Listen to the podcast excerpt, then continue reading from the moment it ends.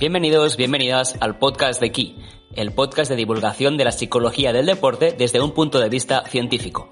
El podcast en el que os ofreceremos indicaciones, consejos y recomendaciones sobre psicología del deporte que os ayudarán en vuestro día a día como entrenadores, entrenadoras, deportistas, familias, coordinadoras o directores técnicos. En definitiva, el programa de psicología del deporte para todos aquellos y aquellas que estáis vinculados con el mundo del deporte. Mi nombre es Saúl Alcaraz, soy doctor en Psicología del Deporte y de la Salud y hoy es jueves día 13 de febrero de 2020 y lanzamos nuestro decimosegundo episodio. Antes de entrar en el episodio de hoy, dejadme que os recuerde nuestras redes sociales por si queréis estar al corriente de nuestras novedades, de las novedades de Key Health, Sport and Performance Psychology. Nos podéis seguir en Instagram y en Twitter en arroba Key Psychology y también buscarnos en nuestra página de Facebook. Si queréis conocer nuestra oferta de formaciones y talleres para entrenadores, entrenadoras y también para familias, en Psicología del Deporte nos podéis conocer, nos podéis encontrar en keyhealthperformance.com o escribirnos directamente por email a info.keyhealthperformance.com. En este duodécimo episodio entrevistamos a Fernando Azócar, fundador de la consultoría Plan Sport Fernando cursó el máster universitario de investigación en Psicología del Deporte y de la Actividad Física en la Universidad Autónoma de Barcelona, así como los posgrados de Psicología del Deporte en edad escolar y Psicología del Deporte aplicada al rendimiento. Actualmente es profesor en el Comité Olímpico de Chile y psicólogo de la Federación Chilena de Tiro con Arco. Con Fernando hablaremos de cómo gestionar la retirada del deporte de alto rendimiento Concretamente, conoceremos qué factores influyen en la retirada, veremos cómo podemos prepararnos para esta transición si somos deportistas y aprenderemos cómo podemos ayudar a nuestros deportistas si somos entrenadores, entrenadoras o directores técnicos. Espero que lo disfrutéis.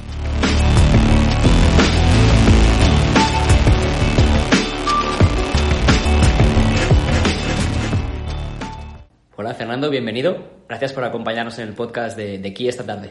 Hola Saúl, oye, agradezco mucho la invitación, eh, estoy muy contento de estar de nuevo por Barcelona y aprovechar la instancia de colaborar en el, en el podcast de Ki.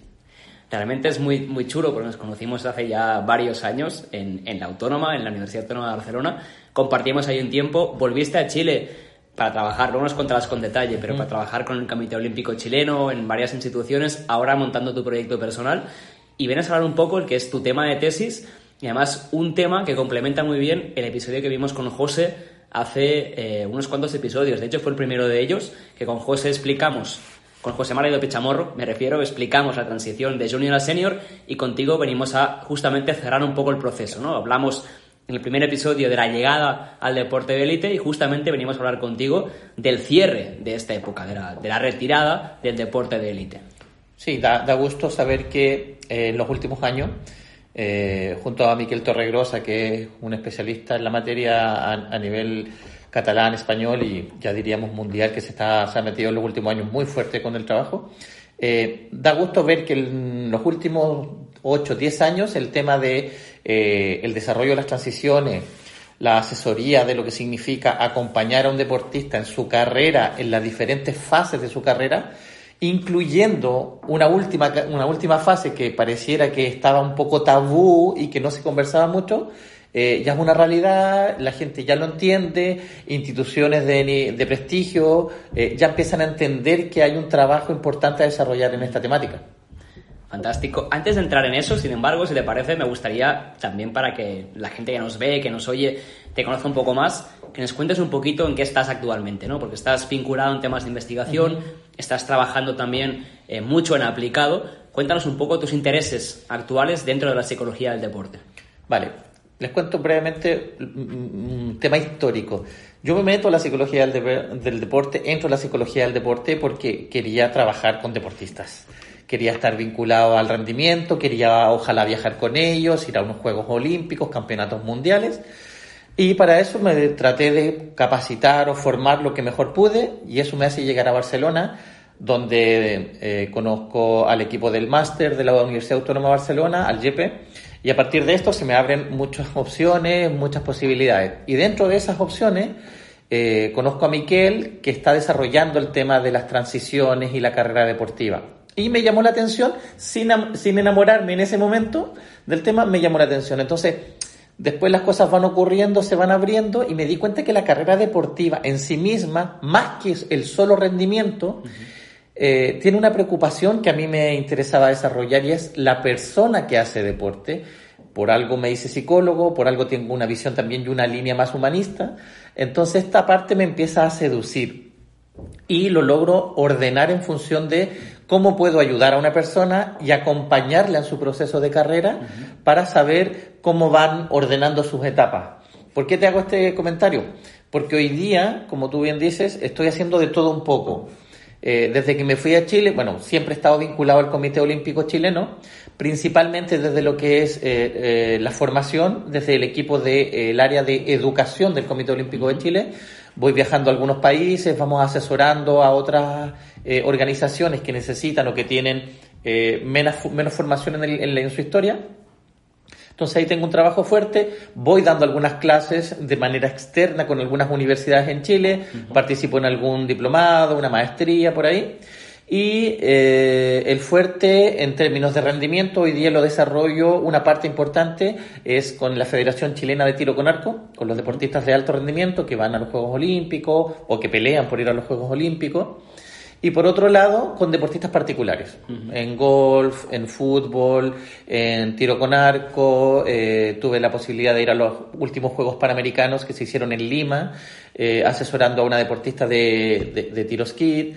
Eh, entonces voy haciendo un poco de todo. Perdón, en fosa olímpica. El skid es otra modalidad. Después me va a retar porque estoy diciendo mal su deporte.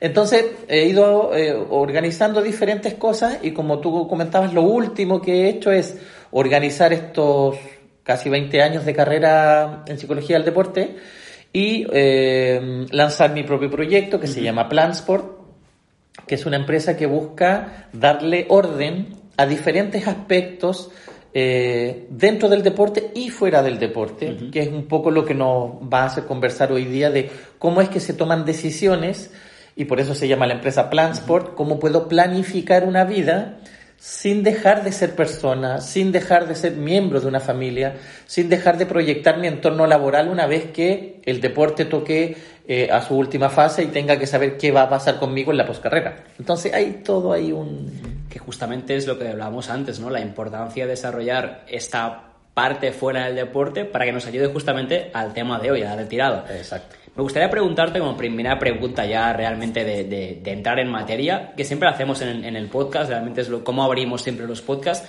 ¿Qué es para ti la psicología del deporte? Porque siempre cada uno tiene su propia visión de, de, este trabajo tan maravilloso. Cuéntanos cuál sería tu visión de qué es la psicología del deporte. A ver, mi visión de la psicología del deporte lo voy a decir primero en aspectos más formales. Es una vocación, es una línea profesional en términos de saber que el mundo del deporte requiere de una variable muy, muy, muy significativa que tiene que ver con los aspectos psicológicos. Tiene que ver con eh, poder entregar información en un área de desarrollo que muchas veces se ha minimizado. Eh, la psicología del deporte, el primer Congreso Mundial fue el año 1965 en Italia. Entonces, eh, tenemos poco, poca historia, poco, poco prestigio, digamos, en años de desarrollo pero creo que se ha ido organizando cada vez más y el aspecto que permite ese desarrollo en gran medida es la investigación y las ciencias del deporte. Entonces, eso mm, me ha dado también una nueva forma de entender la psicología del deporte. En Chile, no creo que sea mm, eh, muy novedoso para nadie, el mundo de la investigación tiene algunas falencias en términos de cuán desarrollado está. Por lo tanto, el hecho de salir de Chile, llegar a Barcelona, desarrollar esto con el equipo del YEPE ha sido para mí muy enriquecedor, he aprendido mucho y me ha permitido, y ya entrando ya a lo personal, como diría Valerán, un poco empoderarme desde mi pasión, no obsesiva a veces, eh, para poder saber dónde estoy yo como persona en términos de lo que quiero seguir desarrollando en el tiempo. Y ahí es donde lo bonito de eh, encontrar un tema y una línea de trabajo en la misma psicología del deporte, que también tiene un abanico eh, cada vez más amplio, me hace sintonizar con lo que yo espero de mí en 10 años más, 15 años más, 20 años más. Entonces, me sigue dando energía para estar motivado con mi carrera profesional y estar enamorado de verdad de lo que voy haciendo todos los días. Transmites pasión, como bien dices, armoniosa. Armoniosa, si, espero, si hablamos de, de Valorant, sería armoniosa. Eh, si te parece, entramos a hablar, sí, de, retirada deportiva. A veces la retirada deportiva se, asemeja o se cree que es únicamente en el, el, momento en el cual el deportista para de hacer deporte, ¿no? Y, y, justamente es más que eso. Retirarse del deporte es más bien un proceso, ¿no? Probablemente, que un momento en el cual se para de competir. Sí. De hecho, creo que ese ha sido uno de los problemas que hemos tenido con el desarrollo de la idea y el concepto en sí mismo de la retirada. Muchos deportistas creen que el hablar de retirada del deporte es comenzar a retirarse. Y es un error importante porque el entorno del deporte eh, tiene eso muy a flor de piel. Eh, hace algunos años entrevistamos a una deportista famosa, nadadora española, no voy a dar nombres, y era muy joven en la época que la entrevistamos y se le pregunta, bueno, ¿y cómo ves tú el momento de tu, tu retirada? ¿Cómo ves el, el, día que tengas que dejar el deporte? Y la chica se alteró un poco. Porque dice, ¿por qué me estás preguntando por la retirada? Yo estoy hoy día focalizada en lo que quiero lograr, en todo el desarrollo de mi carrera, en cómo voy a ganar medallas, en cómo quiero ser alguien en este deporte y tú me estás hablando de retirada. Y se lo tomó negativamente. ¿Por qué te cuento esto? Porque tiene que ver con la apreciación por la falta de cultura en términos de hablar de eh, la retirada. Eh, y en muchos sectores se ve como un tabú. Se siente como un tabú. Entonces, si tú hablas de retirada, es como, uy, cuidado que este se puede rebotar, cuidado que este se lo va a tomar mal. Eh, en deportes más cerrados todavía, como el fútbol, es muy difícil hablar todavía abiertamente de lo que es la retirada del deporte.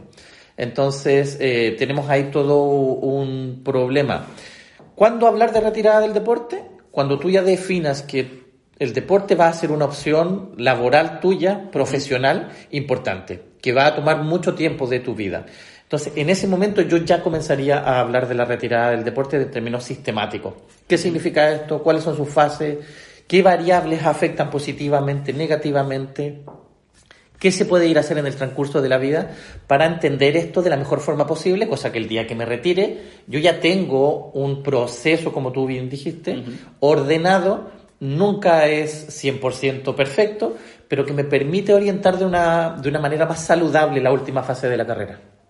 Justamente en relación con esto hay una serie de factores ¿no? que podríamos tener en cuenta para planificar esta retirada, porque en muchos casos las noticias, y además yo creo que los medios también se recrean un poco en historias en las cuales el deportista ha tenido una retirada, digamos, no exitosa, ¿no? Porque tenía unas finanzas, por ejemplo, tú decías el mundo del fútbol, que es a lo mejor poco proclive a trabajar o a hablar de retirada, porque total, voy a tener millones de euros en el banco, vida solucionada. Y en cambio vemos constantemente casos que aparecen en los medios de deportistas que a pesar de que tuvieron unos grandes ingresos anteriormente o que tuvieron una carrera muy exitosa, a lo mejor en deportes eh, profesionales con un menor ingreso o deportes semiprofesionales, incluso con medallas olímpicas, pero que llegado el momento de retirada no consiguen a lo mejor tirar un poco eh, hacia adelante y, y todo ese éxito que han vivido durante su carrera deportiva no lo pueden aplicar a la retirada. ¿Esto por qué pasa habitualmente?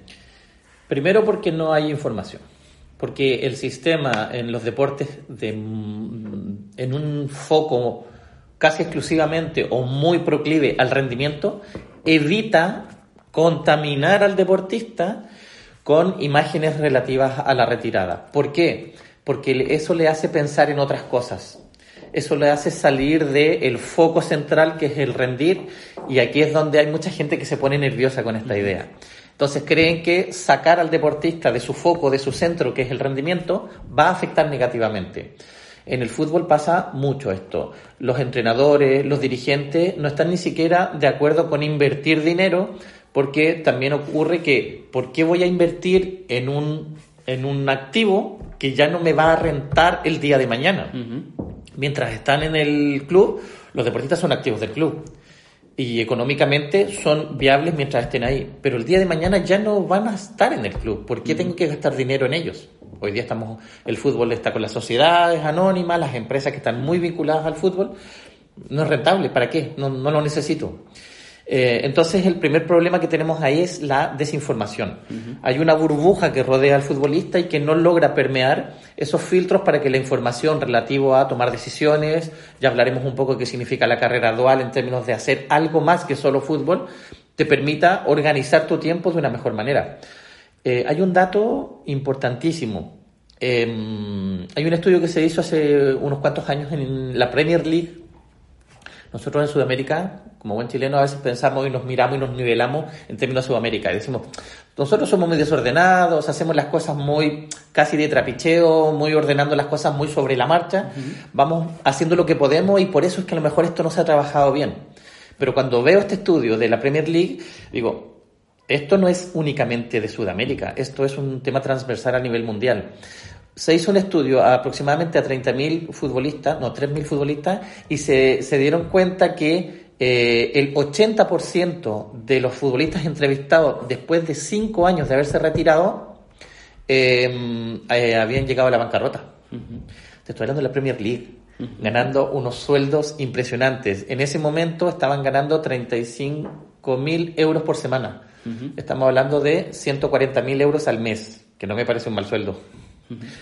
Entonces, si con 140 mil euros al mes no eres capaz de resolver tu vida porque pareciera que todo es dinero, significa que el problema no es el dinero, es cómo me organizo, cómo me planifico, y volvemos otra vez, la palabra planificación va a salir muchas veces en esta conversación, es cómo yo logro identificar las decisiones que me permiten organizar eh, diferentes ámbitos de mi vida. Y aquí es donde tenemos todavía un trabajo importante que desarrollar.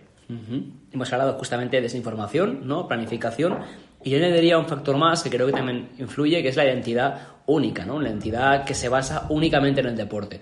¿Qué pasa cuando uno se retira en el deporte y digamos que únicamente tiene el deporte? Ya.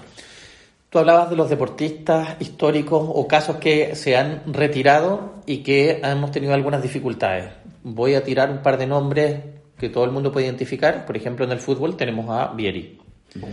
En el baloncesto de la NBA tenemos a Iverson.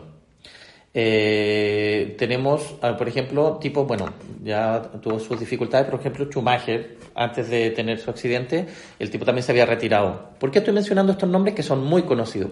Porque tienen algo en común. Muchos de ellos, cuando salen del deporte, no saben resolver bien qué están haciendo después del deporte y algunos, por mucho que lo hayan hecho bien, el hecho de salir, incluyendo Michael Jordan, que para mí es un, un ícono del mundo del deporte en todas sus facetas, eh, tienen esta necesidad de volver al deporte. En el fútbol también está Maradona, en ciertos casos tenemos por aquí y por allá. ¿Por qué esta, esta necesidad de volver al deporte si tienen dinero? Michael Jordan, Schumacher nunca tuvieron dificultades en términos de gestión económica. Entonces, eh, el tema de la identidad, como tú bien dices, está tan eh, teñida tu vida, tu personalidad, tu mundo interior por lo que es el deporte, que te cuesta abrir tu foco a verte en otros roles de vida. Incluso están así que algunos eh, deportistas tienen dificultad para verse como miembros de la familia. Volver a tu casa, ser padre, ser eh, esposo, esposa. Es difícil volver a encontrar unos roles en una dinámica en el cual mucho tiempo estuviste haciendo las cosas de otra manera. Entonces el deporte tiñe casi en exclusivo tu día a día. Y ahí es donde tenemos otro proceso que aquí ya es más psicológico, es más emocional que también cuando se gestiona de mala forma hace que el deportista también pueda tener otras dificultades y aquí empezamos ya a hablar de trastornos emocionales como la depresión, abuso de sustancias eh, u otros trastornos del ánimo que pueden hacer que el deportista gestione mal su día a día. Entonces, a raíz de eso también hay eh, consecuencias, muchas separaciones, hay deportistas que no, no saben tomar decisiones y tratan de enrollarse nuevamente en el deporte, como fuese hacer una academia de, de, lo que sea de deportes, hacer una carrera como entrenador, pero resulta que mm, lo hacen con un nivel de gestión no del todo fina. Eh, y hace eso también que tomen malas decisiones y se metan en proyectos que son poco viables o poco pensados correctamente. Entonces, la identidad, como tú bien dices, tiñe mucho y genera muchas dificultades porque tampoco hay una asesoría cercana para saber cómo yo tengo que ir procesando, qué es lo habitual o lo normal casi que ocurra porque yo tengo una visión exclusivamente en el deporte. Entonces ahí tenemos mucho que hacer y mucho que decir al respecto justamente en relación con esto, yo creo que hay una serie de factores ¿no? que juegan un papel importante. Tú has mencionado alguno antes, has hablado de planificación, has hablado de carrera dual, que yo creo que luego podemos entrar más en detalle, ¿no? cuando ya podamos dar consejos directamente a deportistas o a entrenadores o miembros de la entidad deportiva que puedan ayudar a ese deporte. Pero antes me gustaría, más que nada, entrar más en profundidad en estos factores. ¿no? Cuando hablamos de la transición, hablamos siempre de que hay unos, recursos internos y externos, internos que dependen del deportista y externos que dependen de su ambiente, que ayudan a superar la transición, en este caso la retirada, y una serie de demandas o de barreras que el deportista va a tener que hacer frente y que van a perjudicar que pueda superar la transición, en este caso la retirada, con éxito. ¿Cuáles crees que son los factores internos, externos y las barreras principales que un deportista tiene que afrontar en esta retirada deportiva? A ver, vamos por parte. La persona siempre va a tener diferencias en función de su personalidad. Entonces ese abanico es gigante. Eh, hay personas que son muy abiertas a estudiar, a tener otros intereses en términos de lo que significa poder abrir tu cabeza, tu mente, tus intereses a desarrollar cosas en paralelo, ya sea como hobby o ya sea como en un nivel de profesionalismo paralelo o complementario a tu mundo deportivo. Por lo tanto, ahí hay una primera herramienta que, que, que, es, propio de uno y son los intereses personales. Eh, ¿Qué significa eso? Que también alguien desde afuera, y aquí vamos con el tema externo, te tiene que ayudar a ver esto. Es lo que nos ocurre a nosotros cuando estamos estudiando en secundaria y alguien nos empieza a decir, bueno, pero ¿qué es lo que te gusta a ti? Y tú no todavía sintonizas bien por dónde van tus intereses. Dices, mira, no sé, pero me gusta un poco escribir, o me gusta un poco el arte, o me gusta el tema de los números y los negocios. vale, bueno, a ver, veamos. Y vamos ordenando esto paso a paso para saber el día que me toque elegir una carrera universitaria, por dónde me tengo que encaminar. Aquí podemos hacer algo similar y no siempre se hace, o muy pocas veces se hace en realidad. Entonces ahí hay una diferencia importante entre, lo que yo soy, eh, mis intereses y cómo el entorno externo me ayuda a que esos intereses también se desarrollen. Eh, en términos externos también eh, tenemos una diferencia importante entre los deportes, tú lo mencionaste muy rápido, entre los deportes más profesionalizados o profesionalizantes en términos de lo que son ligas, por ejemplo, como el fútbol, como el baloncesto, el golf, el tenis, por decir cuatro que son súper importantes y que demandan mucho tiempo de las personas, a otros deportes que tienen una visión un poco más de planificación eh, flexible, flexible quiero decir que dejan entrar otros intereses porque se organizan, por ejemplo, en términos de Juegos Olímpicos y tienen eh, planificaciones que a lo mejor pueden ser cada cuatro años, que no es lo mismo que jugarse la vida todos los fines de semana. Entonces tienes menos tiempo para organizarte, tienes menos tiempo para tomar decisiones. Y a partir de eso también, el mismo en la misma línea olímpica también tiene diferencias internas. No es lo mismo un campeón de piragüismo que un campeón de box. Eh, tenemos deportes que tienen ligas además internas eh, que pueden generar también mucho dinero, el voleibol, etcétera. Entonces, también tenemos eh, deportes que generan mucho dinero. El, dinero siempre va a ser una variable. Hay una realidad, te diría hipotéticamente, por lo que estuvimos viendo en algunos estudios hace algunos años, pensando en el waterpolo, mientras más dinero entra, más exclusividad tienes en el deporte. Parece lógico, pero habría que evaluarlo también en muchas otras eh, disciplinas. Entonces, la variable externa del dinero y la ficha que tú cobras a fin de mes hace que tú tengas una orientación y una exclusividad más alta por el deporte. Y eso ya te cierra puertas para saber cómo voy organizando las otras actividades que podemos llegar a pensar en desarrollar. Y en cuanto a barreras, los principales retos que el deportista tiene que superar. Hemos hablado del hecho de tener una identidad única, por ejemplo, el hecho de perder un estatus también podría ser una de ellas, ¿no? Y más si hablamos de waterpolo, por ejemplo, el haber hecho, sido ido a Juegos Olímpicos, el haber sido reconocido dentro del deporte, a lo mejor no a nivel mundial, porque son deportes a lo mejor más minoritarios, o incluso en deportes que mueven masas como el fútbol o el baloncesto, esta pérdida de estatus puede ser también otro elemento a tener en cuenta. ¿Qué otras barreras crees que hay que eh, afrontar en este proceso? Según los estudios de mm, un compilado de estudios que se hizo de la Comunidad Europea, habían cuatro que eran claves. Eh, voy a hablar de los que, repetir los que ya hemos dicho, dos, que es eh, la planificación por sobre todas las cosas, una identidad exclusivamente vinculada al deporte, pero aparecen dos más que son claves. Uno de ellos eh, tiene que ver con mi toma de decisiones, que lo mencioné al comienzo de lo que estábamos presentando, pero tiene que ver quién decide que yo me retiro del deporte. Si yo lo decido, es cuándo lo decido, por qué lo decido. Eh, hoy día nos ocurre que eh, según qué momento de mi vida deportiva la decido yo y qué otra la decide mi cuerpo, la decide mi rendimiento, la deciden los dirigentes los dirigentes, llámese los representantes, los directivos de algún club, cuando dicen ya no contamos contigo. Entonces, yo sí tengo ganas de seguir una temporada más, dos temporadas más, pero ellos no te dan la chance, no te dan el espacio. En, ese, en esos momentos, tú te das cuenta que se te obliga a salir del deporte. El deporte siempre te va a retirar al final. O sea, todos queremos, los que estamos vinculados al deporte, sabemos que el deportista quiere estar el máximo tiempo posible.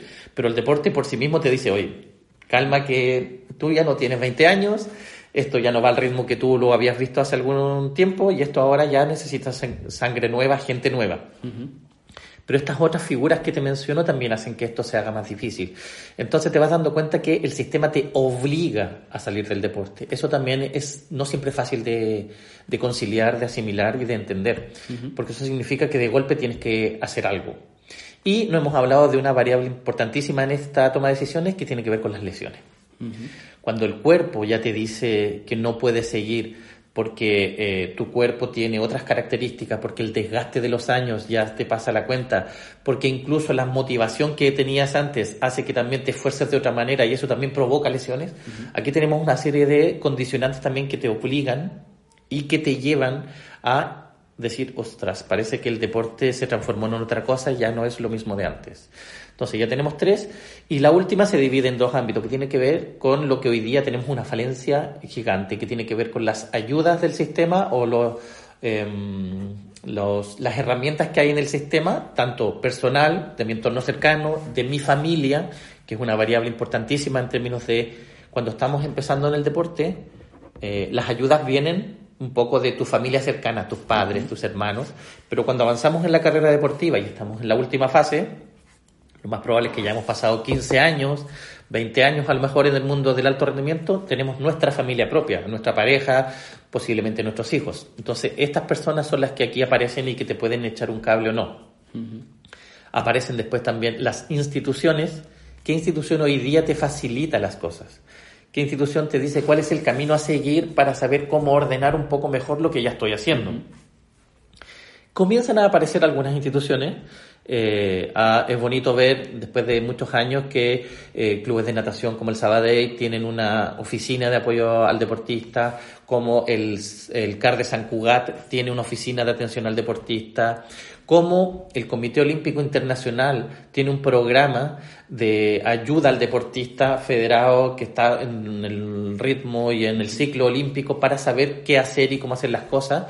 Eh, para esto creó un programa especial que se llama eh, el ACP Program, que está orientado desde el mundo olímpico, desde las experiencias de sus deportistas y desarrolla temáticas en líneas de acompañamiento de emprendimiento, manejo económico, eh, intereses personales, etcétera. Y para esto tiene eh, líneas centrales que después va bajando a los comités olímpicos de todos los países. En Chile el Comité Olímpico Nacional tiene una psicóloga a cargo y además los deportistas olímpicos tienen un representante o una representante que también se preocupa de esto para saber cómo van los temas. Eh, en paralelo, desde el Estado, yo tuve la suerte de participar en la creación de la primera oficina de apoyo integral al deportista, donde pude establecer las primeras bases de lo que significa eh, generar un interés diferente al que no es exclusivamente deportivo. Eh, lo desarrollamos hace tres años. Eh, también incluyó hacerme cargo o liderar el proceso de entrega de premios económicos en metálico por los logros que tenían los deportistas. Esto tuvo, es arma de doble filo, porque tuvo eh, el beneficio o lo positivo es que hubo mucha gente preocupada de lo que estaba haciendo esta área eh, para saber cómo se gestionaba el dinero, cómo se entregaban, si eh, se hacían bien las cosas, cosa que podría haber afectado para darle mayor velocidad a la entrega de otros servicios de apoyo a los deportistas eh, lo que no ocurrió. Nos quedamos en gran medida la preocupación exclusivamente, casi exclusivamente en el tema de dinero. Pero falta por desarrollar otras áreas como qué ocurre el día que se retiran, qué pasa con la preocupación con el tema de los estudios, qué pasa con las tutorías un poco para que un deportista pueda realmente desarrollarse en ambas, en ambas áreas, en el deporte, en los estudios o en el trabajo. Y ahí es donde la carrera dual tiene algo que decir al respecto que nos dimos cuenta que aquí hay un tema súper importante y es que los gobiernos tienen que hacer modificaciones a veces incluso del ámbito legal para que eh, podamos vincularnos de otra manera con el mundo privado, con el mundo académico y poder facilitar, en este caso, por ejemplo, bolsas de trabajo para que el deportista pueda proyectarse el día que va a transitar este mundo laboral. Entonces eso todavía está en proceso de desarrollo. La oficina quedó creada. Yo salí en octubre del 2018 de la oficina y la oficina por integral sigue trabajando. Entonces eso también es bonito porque queda en el, historial de, de lo que ha ido ocurriendo en Chile.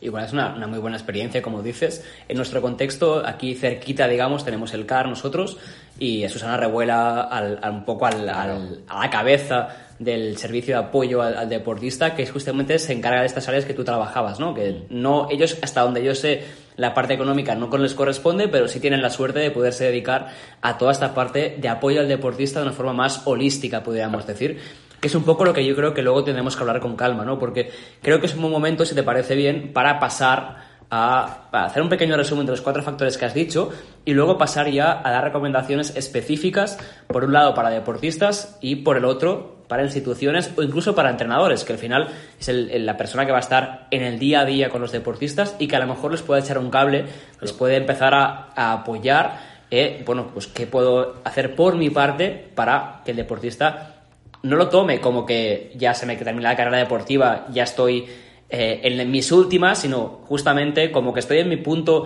bueno de rendimiento, voy a aprovechar para trabajar, para planificar mi carrera deportiva. Antes has comentado, Fer, cuatro factores que creo que es bueno recordar, los cuatro, los cuatro importantes para planificar la retirada. Bueno, justamente la falta de planificación la retirada deportiva. Teníamos también la identidad única, una identidad demasiado vinculada con el deporte. En tercer lugar, teníamos la toma de decisiones y yo creo que eh, has hecho hincapié, ¿no? Pero dentro de esta toma de decisiones que sean voluntarias y en muchos casos ocurren lesiones que terminan la carrera deportiva, entonces el estar preparados para ese momento aunque estemos en nuestro punto pico de rendimiento, es también muy importante. Y finalmente, lo que hablabas justamente ahora al final, esta parte de apoyo, ¿no? La parte de apoyo, tanto por la parte de la familia o la pareja, como por también eh, instituciones deportivas o personas del ámbito del deporte que puedan hacer más sencilla esa transición. A lo mejor el deportista no tiene la suerte de estar vinculado con, con, un CAR o con un comité olímpico. Bueno, pues aún así, ¿qué puede hacer su club o entidad deportiva para apoyarle? Empezamos, si te parece, con, con los deportistas, con cómo se pueden preparar ellos para esta retirada, aunque idealmente les falten todavía muchos años. ¿Cómo crees que se pueden preparar, por ejemplo, en cuanto a las habilidades que pueden desarrollar en este tiempo? Mira, para mí esto va muy vinculado a los objetivos personales. Eh, ¿Qué significa eso? Significa que eh, cuando un deportista eh, comienza una carrera deportiva, una carrera en el alto rendimiento, tiene que también tener un mínimo de claridad respecto de los siglos que espera poder cumplir. No es lo mismo competir eh, 8 años al máximo rendimiento que competir en deportes que son longevos y estar 25 años en el máximo rendimiento. ¿Por qué digo esto? porque depende también cuánto tiempo vas a tener tú para ir quemando etapas en función de lo que quieres hacer. En el equipo de la autónoma, eh, en un, estudio que se hizo, encontramos que hay tres modelos de carrera que son importantes aquí, que es el lineal, que tú te dedicas exclusivamente al deporte, y cuando te retiras del deporte, ves lo que quieres hacer, y aquí son estos deportes que pueden tener más dificultades como el fútbol, que no te permite el deporte o te hace más difícil esta toma de decisiones de otros intereses. Después está el modelo convergente, en el cual tu prioridad es el deporte, pero puedes ir haciendo un algo por afuera, que puede ser, por ejemplo, estudiar una carrera que no te demande mucho tiempo, que a lo mejor la vas congelando de vez en cuando porque tienes prioridad en el deporte, pero que la tienes ahí y te va entregando algunas herramientas, cosa que el día que tú te retiras, tú vas a hacer un poco de eh, screening de lo que fuiste haciendo y esto te ayuda a seguir proyectándote. Y después viene la paralela, que significa que en determinados momentos, cuando tengo que tomar decisiones y priorizar algo, ya no siempre gana el deporte. Significa que en algún momento, a lo mejor durante un año, eh, en un año olímpico, incluso puede que yo me dedique casi exclusivamente al deporte y tengo esto tranquilo ahí, no le voy dando mucha importancia. Pero pasa el año olímpico o pasa el mes olímpico, al siguiente a lo mejor le dedico los próximos dos o tres meses muy, muy importante al, a los estudios y no al deporte. Entonces aquí la prioridad cambia. En los otros casos generalmente el deporte es el que se lleva la prioridad. ¿Por qué digo esto? Porque una estrategia importante es enseñarle al deportista a cuál es su fase de carrera. No es que el paralelo sea una fase buena, un modelo bueno, y el lineal es un modelo malo. No, significa que a lo mejor yo me tengo que proyectar un par de años en términos lineales y decir, mira, una vez que yo organice eh, este ritmo de carrera deportiva en el cual yo ya tengo unas competencias, voy bien y me voy abriendo gradualmente a cambiar de modelo de carrera. Y paso a un lineal, paso a un convergente o a un paralelo y después, insisto, voy evaluando cómo se van dando las cosas. Lo peor del mundo es ser rígido y quedarme con un solo modelo durante toda mi carrera porque esto es lo que hay que hacer. No, el arte de, la planificación de carrera aquí es la combinación correcta. ¿Qué significa esto también? Significa eh, escribir, hacer un cronograma y saber cuáles son mis prioridades en términos de tiempo. A todos nos cuesta organizar nuestro tiempo. Días más, días menos, pero saber más o menos cuál es el tiempo que yo dispongo en términos de entrenamiento, cuál es el tiempo que dispongo en términos de competencias claves durante la temporada y cuál es el tiempo en el cual yo sí podría hacer algo más que solamente estar vinculado al deporte. Eso que a veces es muy rápido de conversar, plásmalo en una hoja. Y en paralelo, ¿cuáles son tus otros intereses? El deportista que compite en el circuito olímpico en Chile generalmente estudia, tiene estudios. Por lo tanto, el interés ya existe ya saben que quieren desarrollarse en una carrera de ingeniería, eh, como abogados, como psicólogos, como oficio, como sea. Lo que les falta es saber organizar su tiempo entre el mundo del deporte y el mundo de los estudios. Entonces, hacer una carta GAN, un cronograma de actividades para saber qué tiempo le dedico a la familia, qué tiempo le dedico al deporte, qué tiempo le dedico a los estudios, puede facilitar mucho las cosas. Te descomprime de un estrés innecesario, después puedes ser flexible y a veces alterar eso, pero ya tienes un esquema de funcionamiento de cómo vas a hacer esto. Eso, mira, ya lo hemos ido haciendo con algunos deportistas y lo agradecen. Lo que pasa es que después, algunos dicen, es un rollo estarlo haciendo, sobre todo comenzando el semestre, pero porque les da pereza. No están acostumbrados a funcionar de esa manera, pero cuando lo pueden hacer y lo logran hacer, eh, sí tienen mayores facilidades. Eh, el otro tema pasa porque los entrenadores logren sintonizar también los intereses de sus deportistas es muy bueno y se, se recomienda mucho que los entrenadores sean muy buenos conversadores con sus deportistas y no solamente de lo que está ocurriendo en su vida deportiva. Conocer eh, cuáles son sus intereses, conocer cómo está su tema familiar, conocer cómo llevan el día a día fuera de la cancha, fuera de la pista, eh, fuera del velódromo, etcétera. Significa saber o observar y acompañar a tu deportista muchas veces la persona que más influye, o la mayoría de las veces la que más influye en el deportista, no es el psicólogo, es su entrenador y sus padres. Pero en el mundo del deporte el entrenador es el que se lleva los honores. Entonces a veces nosotros ni siquiera tenemos que asesorar al deportista, tenemos que asesorar al entrenador para que sepa llegar al deportista en lo que él ya te va soltando en el día a día de conversaciones. Entonces ahí hay una realidad que eh, es muy eh, flexible, a veces es muy de pasillo, a veces en una conversación de pasillo sale más información que en tres sesiones programadas sistemáticamente. Entonces eso también es parte de nuestro trabajo de estar atentos ahí a quién hay que asesorar. Y el trabajo con la familia siempre va a ser importante. Eh, ocurre que las familias muchas veces eh, deciden apoyar a sus hijos en el deporte, eh, pero también se cae que en algunas familias pueden tener intereses creados, porque si al hijo le va bien, a ellos también les va bien, a veces son menores de edad que están ganando sumas de dinero, mil, dos mil, tres mil, cuatro mil euros, que pueden ser también una entrada de dinero a la casa. Entonces ahí también pueden pasar cosas que se pueden alterar un poco los roles. ¿Qué ocurre? Dos cosas.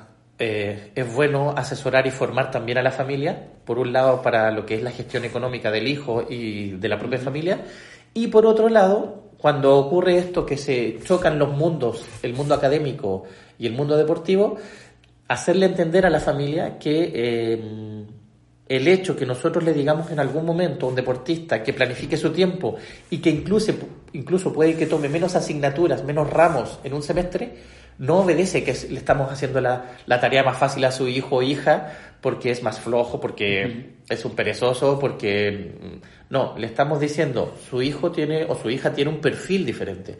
Es deportista de alto rendimiento y el perfil de deportista estudiante tiene otras exigencias y tiene otras dinámicas. Entonces, hacerles entender eso eh, no es fácil y logran entender o logran asimilar que, mira, si te lo dice alguien de un equipo técnico es porque esto no es tan eh, ilógico como se piensa. Y el solo hecho que la carrera también se alargue va en la misma consideración. Una carrera de 4 o 5 años a lo mejor se hace en 8 años, a lo mejor se hace en 10 años. Pero tiene un orden y una planificación que te permite ir sorteando las fases competitivas y de exigencia también académica. Entonces eso es un poco lo que hay que ir organizando paso a paso. Sí, justamente has hablado un poco del, del, entrenador en cuanto a este papel holístico, ¿no? De, cómo el entrenador puede acompañar y entender que eso creo que es fundamental para la retirada, carrera deportiva y yo diría para cualquier, cualquier aspecto que tenga que ver con el deporte, el hecho de tener en cuenta que el deportista no es únicamente deportista, que tiene una vida mucho más allá y la calidad de esta interacción, de esa comunicación va a ser mucho más rica si obviamente considera aspectos fuera del deporte como primordiales para ese deportista, lo cual, como muy bien dices, va a ser interesantísimo de cara a esta intervención indirecta que podemos hacer como psicólogos o psicólogas a través del entrenador. Bueno, pues el que el entrenador haya creado este vínculo más cercano y más holístico es, es muy importante. Me gustaría también recordar o, o, recuperar, mejor dicho, eh, el trabajo que has hecho con los deportistas. Has hablado de tener claros objetivos, de hacia dónde queremos ir como deportista a nivel de carrera deportiva y a nivel de aspectos fuera del deporte. Me ha parecido súper interesante lo que has explicado de la herramienta del cronograma como una, como una herramienta justamente que te va a permitir estructurar periodos y también me gustaría recordar o retomar una idea que has dicho al final, el tema de los momentos, ¿no? que lo has explicado tanto ahora con las familias como también en el tema del ciclo olímpico, que entender que una carrera deportiva dual, que es lo que explicabas tú antes, eh, de una carrera convergente y una carrera paralela, ambas son carreras duales en las cuales el deporte compagina con alguna otra actividad académica o, vocacional o con un trabajo, vaya, que tiene varios momentos y esto creo que esta idea es muy, muy importante, ¿no? Es decir, no todo va a ser deporte o estudios y va a ir todo una cosa o la otra, sino que en función del momento más adecuado porque la competición disminuye, porque a lo mejor estoy en recuperación de lesiones, es un buen momento para, además de recuperarme bien, por supuesto, dedicar más tiempo y recuperar tiempo perdido con los estudios para cuando llegue el momento de estar compitiendo al 100% pueda tener un poco, un poco esa descarga. Y con las familias, creo que también subirlas a bordo creo que es muy, muy interesante me gustaría hablarte, si te parece bien, de, eh, o que me, que, que, me hablaras tú, mejor dicho, al final, eh, de las entidades deportivas, instituciones, porque hemos hablado antes de varios casos, ¿no? El caso del CAR, el caso del Comité Olímpico Chileno, del caso de la Oficina de Apoyo al Deportista en Chile, eh, viendo lo que antes nos contabas, ¿no? que hay unas ciertas mancanzas, unos ciertos aspectos que todavía son mejorables. Exacto. ¿Cómo los llenamos? ¿Qué, ¿Qué recomendaciones crees que son las más importantes para que las instituciones públicas y también privadas acompañen mejor a los deportistas? A ver, la información es clave. Saber qué está ocurriendo hoy día a nivel internacional, las instituciones que, como te comentaba, el Comité Olímpico Internacional, creería que una de las organizaciones que está haciendo mejor las cosas a nivel global y saber qué es lo que están haciendo ellos hoy día, qué es lo que están priorizando. Segundo, qué están haciendo los centros de investigación que están actualizándose día a día en qué es lo que más nos conviene hacer en términos del trabajo con los deportistas. Y por otro lado, es que es importante generar equipos de trabajo en estas organizaciones que no es solamente psicología del deporte. O sea, yo tengo la suerte de haber escogido este tema y que me gusta, pero aquí hay eh, intereses de diferentes profesiones o especialidades que se tienen que sumar. La asistencia social es clave para hacer evaluaciones de los entornos donde se puede proyectar al deportista. Eh, los aspectos legales en según qué deporte para evaluar eh, diferentes temas contractuales durante la carrera deportiva el tema de la psicología, incluso clínica, que se tiene que sumar en términos de qué ocurre cuando un deportista está saliendo de su mundo deportivo y su identidad ha sido tan rígida que les cuesta vincularse, por ejemplo, en términos de pareja y hacer ese cambio de chip para no caer en trastornos del ánimo en términos de cómo voy tomando las cosas. Los psicólogos del deporte en general estamos un poco alejados en términos eh, clínicos, en términos de cómo vamos evaluando y percibiendo estos, estos trastornos, que a veces incluso pueden llegar a trastornos alimentarios, porque también el la imagen corporal se va modificando. Eh, el ganar kilos cuando los deportistas tienen dinámica de, en términos de cómo han ido quemando por tantos años y un día dejan de hacer deporte, todos han visto casos de cómo se van inflando y eso también afecta negativamente a, al ánimo de, los, de los deportistas. Entonces hay un tema que es complementario. Eh, ¿Qué variable me faltaba? El tema económico.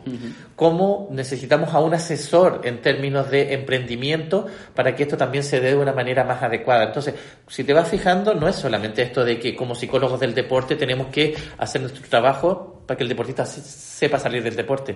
La organización tiene que hacer un equipo de profesionales que acompañe esto y lo ordene en función de la realidad que cada país tiene. Si lo he entendido bien, serían básicamente dos áreas, ¿no? Una área más enfocada a la formación, al crecimiento y en las cuales recomiendas, me parece muy interesante porque a veces, y en el podcast lo he dicho otras veces, ¿no? Pero a veces la sensación es que el mundo que trabaja con el deportista en el día a día y el mundo de la investigación, aunque sea investigación aplicada, a veces están uno de espalda al otro. Yo creo que cada vez menos. De, mi sensación es que cada vez menos. De hecho, volviendo al tema del CAR y del grupo de investigación nuestro en la autónoma, justamente hay estudios, eh, bastantes proyectos más recientes, liderados, como decías antes, por Miquel Torregrosa y por Susana Revuela en la parte del CAR, que justamente están haciendo este equipo necesario, ¿no?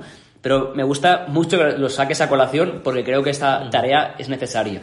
Y finalmente, una cosa que yo creo que reclamamos también los psicólogos en, en varias áreas más, el equipo integral, el equipo de trabajo integral, para abordar de una forma holística lo que el social deportista y apoyarlo únicamente, porque a veces cada área también trabaja por, por, por su ladito, ¿no? Por su parcelita en concreto, la parte financiera, la parte más clínica que hablabas tú, la parte más eh, enfocada a lo mejor al trabajo más de psicología del deporte y el cambio corporal. De hecho, en línea con esto hay un estudio reciente también vinculado con el grupo de investigación que justamente mostraba que los deportistas retirados, que como decías tú muy bien, aumentaban de peso, una principal motivación que se debía abordar es que no consideraban que fuera deporte el hecho de hacer de correr por la semana tres o cuatro veces. Entonces, si se ponían era en serio. Y en serio implicaba... Casi volver a competir. Claro, y, lo otro era como perder el tiempo un poco, ¿no? Pues el, trabajo que se hizo con ellos, este grupo, fue asesorarlos para, bueno, eh, es que hay una cosa que se llama deporte de alto rendimiento y otro que es deporte para la salud o actividad física para la salud. Y vamos a encontrar qué motivaciones o qué motivos tienes tú para que te guste esta segunda opción. A lo mejor es un motivo más social, es un motivo más de sentirte bien, de perder los kilitos que Pero engánchalo. Exacto, los kilos que tú habías dicho que, se habían ganado, ¿no? Y creo que estas tres áreas son realmente muy importantes y que ojalá pues te escuche mucha gente y se, y se pongan en, se pongan en marcha. Eh, antes de terminar, me parece muy interesante, dado que hemos hablado de pautas para deportistas y también para instituciones, darles como una pauta de inicio, ¿no? Es decir, bueno, si soy un deportista en el que nunca me había planteado mi retirada deportiva o una institución que todavía estoy un poco verde en este apoyo a la carrera, ¿por dónde empiezo? ¿Cuál crees que es el, punto de partida que les puede ayudar a unos y a otros? Voy a repetir un poco lo que dije en algún momento, pero lo voy a desarrollar un poco en esta pregunta. ¿Cuáles son los objetivos que hay con esta persona? Los de la institución, pero sobre todo los del deportista. ¿Qué va a pasar? Que lo he hecho yo también como eh, eh, como la formación en términos psicológicos en algunos grupos de trabajo, es eh, establecer, por ejemplo, una pauta de cinco pasos que la desarrolla Stambulova y la publicó muy bien en términos de de dónde vengo, dónde estoy hoy día, dónde quiero ir y cómo se van mezclando estos intereses para establecer cómo quiero llegar, cómo hacer un eh, establecimiento de objetivos sistemático en términos de tiempos y con gradualidad ir consiguiendo algunos aspectos, pero para eso conocer mi historia de vida es súper importante. Yo no me puedo planificar, por ejemplo, a querer ser eh, investigador de algo si nunca he tomado un libro, si nunca he leído, no sé. Entonces, si alguien quiere ser un inversor y te dice, no, yo el día que me salga del deporte me voy a eh, eh, hacer un gimnasio. Vale, ¿y qué sabes de gimnasio? Nada. ¿Has hecho alguna vez? ¿Has ahorrado? No. Eh, ¿Sabes planificar equipos de trabajo? No, pero ya aprenderé. Entonces, si nunca ha hecho nada, no sé si sería tan fácil que esta, esta persona tome una decisión el día de mañana y comience de, de, golpe. Entonces, lo pequeño que pueden hacer es, vayan recogiendo información de quién es, qué es lo que más se adecua a sus intereses. Si esto no se adecua a sus intereses, pero hoy día sí está motivado a desarrollarlo, bueno, vayan complementando esto en términos de información que puede recoger. ¿Dónde puede hacer un cursito por aquí, por allá? Hoy día, como nunca en la vida, hay información gratis. Como nunca. Internet es una herramienta súper útil. YouTube nos da una cantidad de videos y de formaciones gratis por todos lados. Vayan sacando información de cosas que a lo mejor no se habían dado cuenta, pero háganlo de manera ordenada. Entonces, alguien de alguna manera te tiene que ir enseñando el camino. Eh, bueno, voy a pasar un poco publicidad. La idea de por qué nace Plan Sport es porque nos dimos cuenta que con mi experiencia en términos de los tres años que estuve en el Estado, el Estado tiene muchas facilidades para algunas cosas, pero para otras también se complica, porque tiene ciertos límites que le impone lo legal, lo que impone también la, burocracia interna. tengo que parar de momento porque tal como lo has dicho, lo, legal parece que vayamos más allá. por eso me estaba riendo, perdona. Lo, lo legal, mira, te voy a dar un ejemplo. Cuando nosotros quisimos vincular al mundo privado, para el tema de apoyo a las carreras deportivas en Chile desde el, desde el gobierno, desde esta oficina, nos dimos cuenta que por, si queríamos hacer un acuerdo y un convenio con, voy a pasar publicidad gratis, Nike, eh, nos dimos cuenta de que, ¿por qué Adidas puede decir, ¿y por qué Nike sí y yo no? Entonces, el Estado tiene que ser totalmente transparente y tiene que tener a todas los, a todas las instituciones con las mismas posibilidades. Entonces eso hace que cada eh, intervención que queramos hacer tiene que ser a través de licitaciones, tiene que haber un concurso que sea súper transparente en todas sus formas, que también se puede dar, pero eso ya demora los procesos. Entonces, cuando tú estás en el mundo privado, y ahí es donde Plan Sport tiene la facilidad de organizar las cosas, que es lo que estamos haciendo hoy día, para apoyar a los deportistas de una manera mucho más rápida, teniendo en cuenta todo lo que hemos hablado en este podcast en términos de saber que hay diferentes áreas de trabajo, donde la psicología del deporte es una de ellas y donde vamos a tener profesionales que apoyan en diferentes ámbitos de la vida. Entonces, eso te da un ámbito de control y de trabajo y de asesoría mucho más significativo y que el deportista lo recibe bien. Incluso en la gestión de redes. O sea, hoy día, hoy día un deportista mm, se valida mucho en términos de cuánto es conocida su cara. Porque eso también le abre puertas el día de mañana a lo que quiera hacer por un lado o por otro. Entonces eso también en términos de hoy día de las redes sociales, una buena cuenta de Instagram, qué pasa cuando los chicos hoy día tienen una cuenta de Instagram pero muestran muchas cosas que no son muy positivas en términos de lo que es ético, lo que es moral, lo que es incluso a veces un tonteo que puede parecer un chiste, una broma, y tú te das cuenta que con eso ellos también se echan a perder un poco su imagen. Entonces, todo este tipo de situaciones obedece a que los chicos entiendan que hay una conducta moral en términos de quiénes son y una responsabilidad en términos de lo que es su carrera deportiva. Entonces, la planificación de carrera es 365 días al año, en 360 grados en términos de lo que es lo que yo estoy viviendo. Entonces, hay mucha preocupación del día a día, sin querer ser muy rígido y controlarles la vida como un robot, pero sí hay una preocupación importante.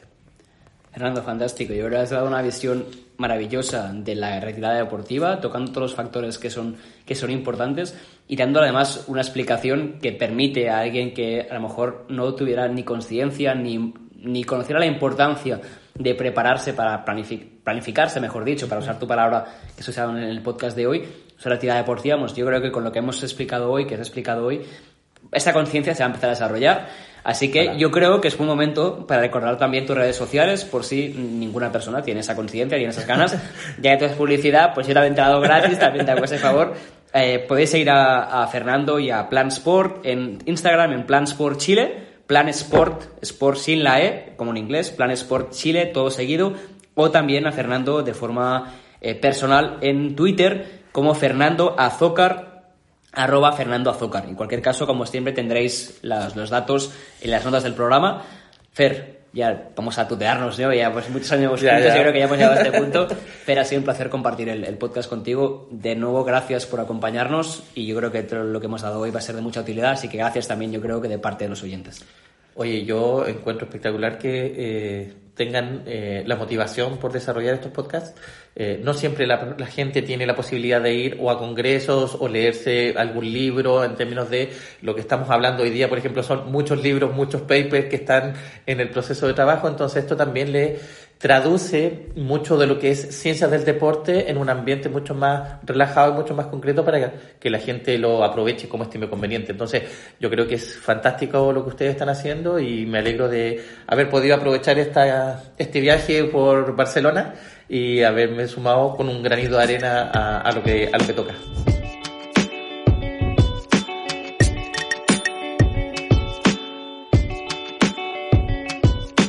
Y hasta aquí este episodio número 12 del podcast de Key.